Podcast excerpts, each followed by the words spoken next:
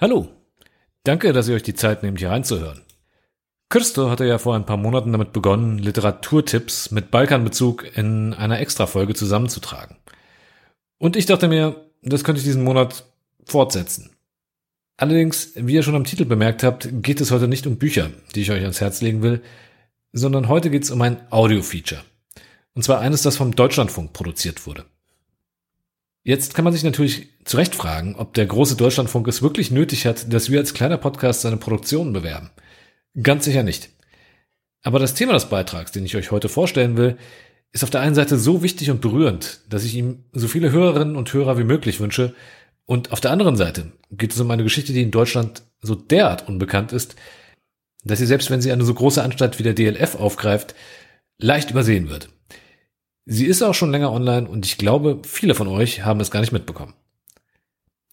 Auf verlorenem Posten, der Mord an Josip Reichel Kier am Vorabend des Jugoslawienkriegs, nennt sich das bereits Ende Juni veröffentlichte Feature des Autors Soran Solomon.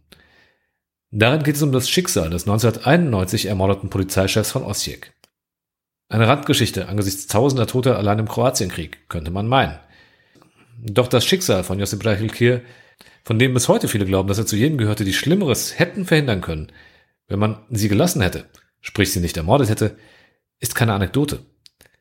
Es ist vielmehr bezeichnend für eine kurze Phase zwischen Ende 1990 und Mitte 1991, in der noch keinesfalls ausgemacht war, dass es zum Krieg in Kroatien kommen muss.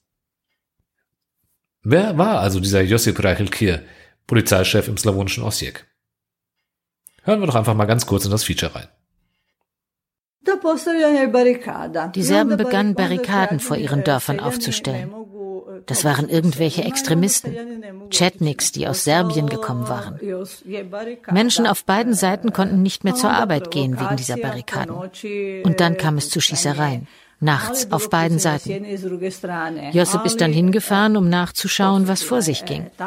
Er hat mit beiden Seiten direkt verhandelt. Er hatte ein sanftes Gemüt und konnte gut mit Menschen umgehen.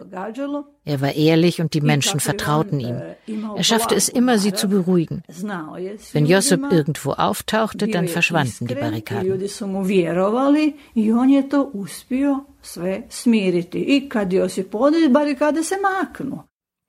Die Stimme, die ihr gerade gehört habt, ist die von Jadranka Reichelkir. Die Witwe des ehemaligen Polizeichefs trägt dieses Radiofeature, auch wenn sie nicht die einzige Stimme ist, die zu Wort kommt. Aber es sind ihre Erinnerungen, die der Erzählung Struktur geben. Die Erinnerung an das gemeinsame Leben, an den ziemlich einsamen Kampf ihres Mannes, an seinen Tod und an alles, was danach kam. Ich spreche hier von einem Feature und Feature ist ein recht schwammiger Begriff. Oft wird es im Hörfunk gebraucht, wenn sich eine Produktion nicht wirklich in eine Stilform einordnen lässt. Also wenn man weder einen nachrichtlichen Bericht hat, noch eine Analyse, noch etwas, was man als Reportage wirklich bezeichnen könnte. Und hier eine Reportage mit Einspielern, mit Atmosphäre etc. erwartet, der wird enttäuscht sein. In diesem Feature gilt im wahrsten Sinne das gesprochene Wort, und zwar das der Zeitzeugen. Das muss man sich so vorstellen, dass während Jadranka Reichelkir vor allem aus ihrer eigenen Biografie berichtet. Man könnte auch sagen, aus ihrer eigenen Betroffenheit. Das immer sehr emotional, aber gefasst. Also es wird hier nicht auf die Tränendrüse gedrückt. Ordnet etwa der ehemalige Chefredakteur der Ossika Zeitung Glas Slavomir, Drago Hedel, das Erzählte in einen größeren zeitgeschichtlichen Kontext ein. Ergänzt wird das natürlich oft von der Erzählerstimme, die vor allem für das deutsche Publikum ja noch mehr Hintergrundwissen vermittelt. Das ist inszenatorisch natürlich alles andere als spektakulär. Aber ich finde, dass gerade diese zurückgenommene Machart maßgeblich dazu beiträgt, dass das Feature seine Geschichte konzentriert, ohne Abschweife erzählt. Und zwar so, dass man in 45 Minuten wirklich alles vermittelt bekommt, was man über diesen Kriminalfall wissen muss und über seine Hintergründe. Die Frage, die dabei im Raum steht, ist, warum musste Josip Reichelkir sterben? Musste er sterben? Um sich der Antwort auf diese Frage nähern zu können, muss sich das Feature allerdings auch mit anderen Personen beschäftigen. Vor allen Dingen mit einem Mann, der mutmaßlich hauptverantwortlich für den Tod von Reichel Kier ist. Wladimir Glavasch. Während der Wahlen tauchten plötzlich ganz neue Gesichter in Osijek auf. Unter ihnen auch Branimir Glavasch, ein neuer Anführer. Ich weiß, dass er bis dahin in einer Mittelschule als Sekretär beschäftigt war. Sie achteten überhaupt nicht darauf, dass Osijek eine multinationale, multikulturelle Stadt war. Ihre neue aggressive Politik gefiel vielen Menschen überhaupt nicht. Nun muss man allerdings sagen, dass diese aggressive Politik von Branimir Glavaš letztlich doch auch sehr viele Befürworter hatte. Vor allem unter jenen, die eine offene Konfrontation zwischen Kroaten und Serben nicht nur für unvermeidbar hielten, sondern sogar für wünschenswert. Politiker, die darauf aus waren, Gräben auszuheben, die sich nicht mehr ohne weiteres zuschütten lassen. Politiker, die lieber noch mehr Barrikaden aufstellen wollten, als sie einzureißen. Reichel Kir und Glavaš als zwei Pole der kroatischen Gesellschaft im Angesicht des Bürgerkrieges. So vermittelt es dieses Feature.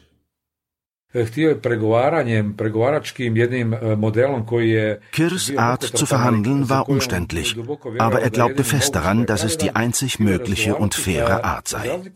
Die lokale HDZ und ihr Anführer Branimir Glavaš waren dagegen.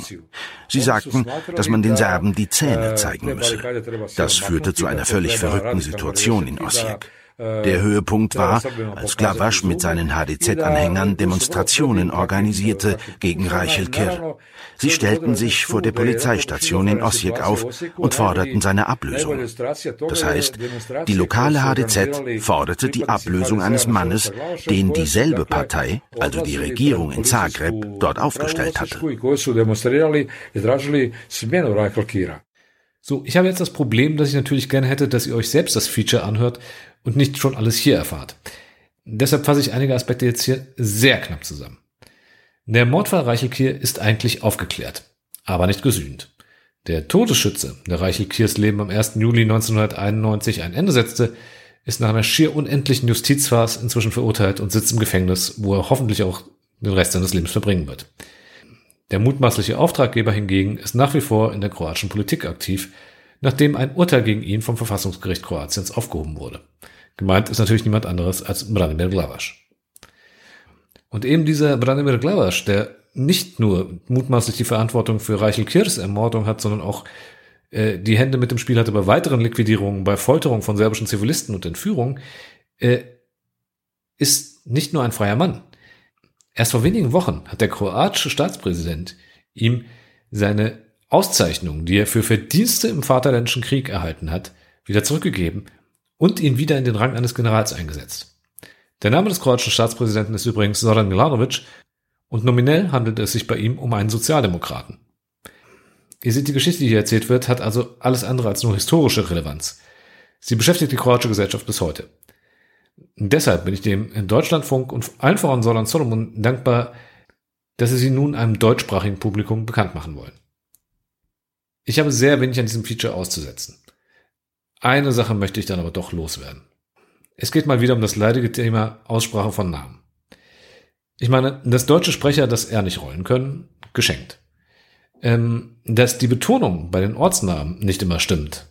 Also, wenn zum Beispiel aus Winkovci hier mehrfach Winkovci wird, nicht schön, aber vernachlässigbar. Was ich wirklich nicht verstehe, ist, warum bei Nachnamen wichtiger Protagonisten nicht entweder nochmal nachgefragt oder möglicherweise sogar die Aussprachendatenbank bemüht wird. Ich meine, hier wird aus den Namen des Attentäters Anton Gudel mehrfach Gudelje. Aus dem serbischen Nationalisten Vojislav Šešelj wird mehrfach Šešelje. Sorry, das ist nicht mehr ein bisschen falsch ausgesprochen, das ist schlicht und ergreifend falsch. Man stellt sich mal vor, ich würde jetzt hier irgendwie einen Radiobeitrag machen und an deutsche Namen, die auf dem Konsonanten enden, einfach irgendwie noch ein E anfügen. Angela Merkel, Olaf Scholze. Also, das fand ich wirklich sehr ärgerlich. Aber ganz ehrlich, das ist auch das Einzige, was mich geärgert hat. Und ja, so ist es eben. Nochmal zum Schluss, nehmt euch bitte die knapp 45 Minuten und hört euch dieses Feature an. Es lohnt sich. Ihr findet es beim Deutschlandfunk und in der ARD Audiothek. Links reichen wir auf unserer Homepage nach. Mir bleibt damit nur noch, euch fürs Zuhören zu danken und damit La Conch.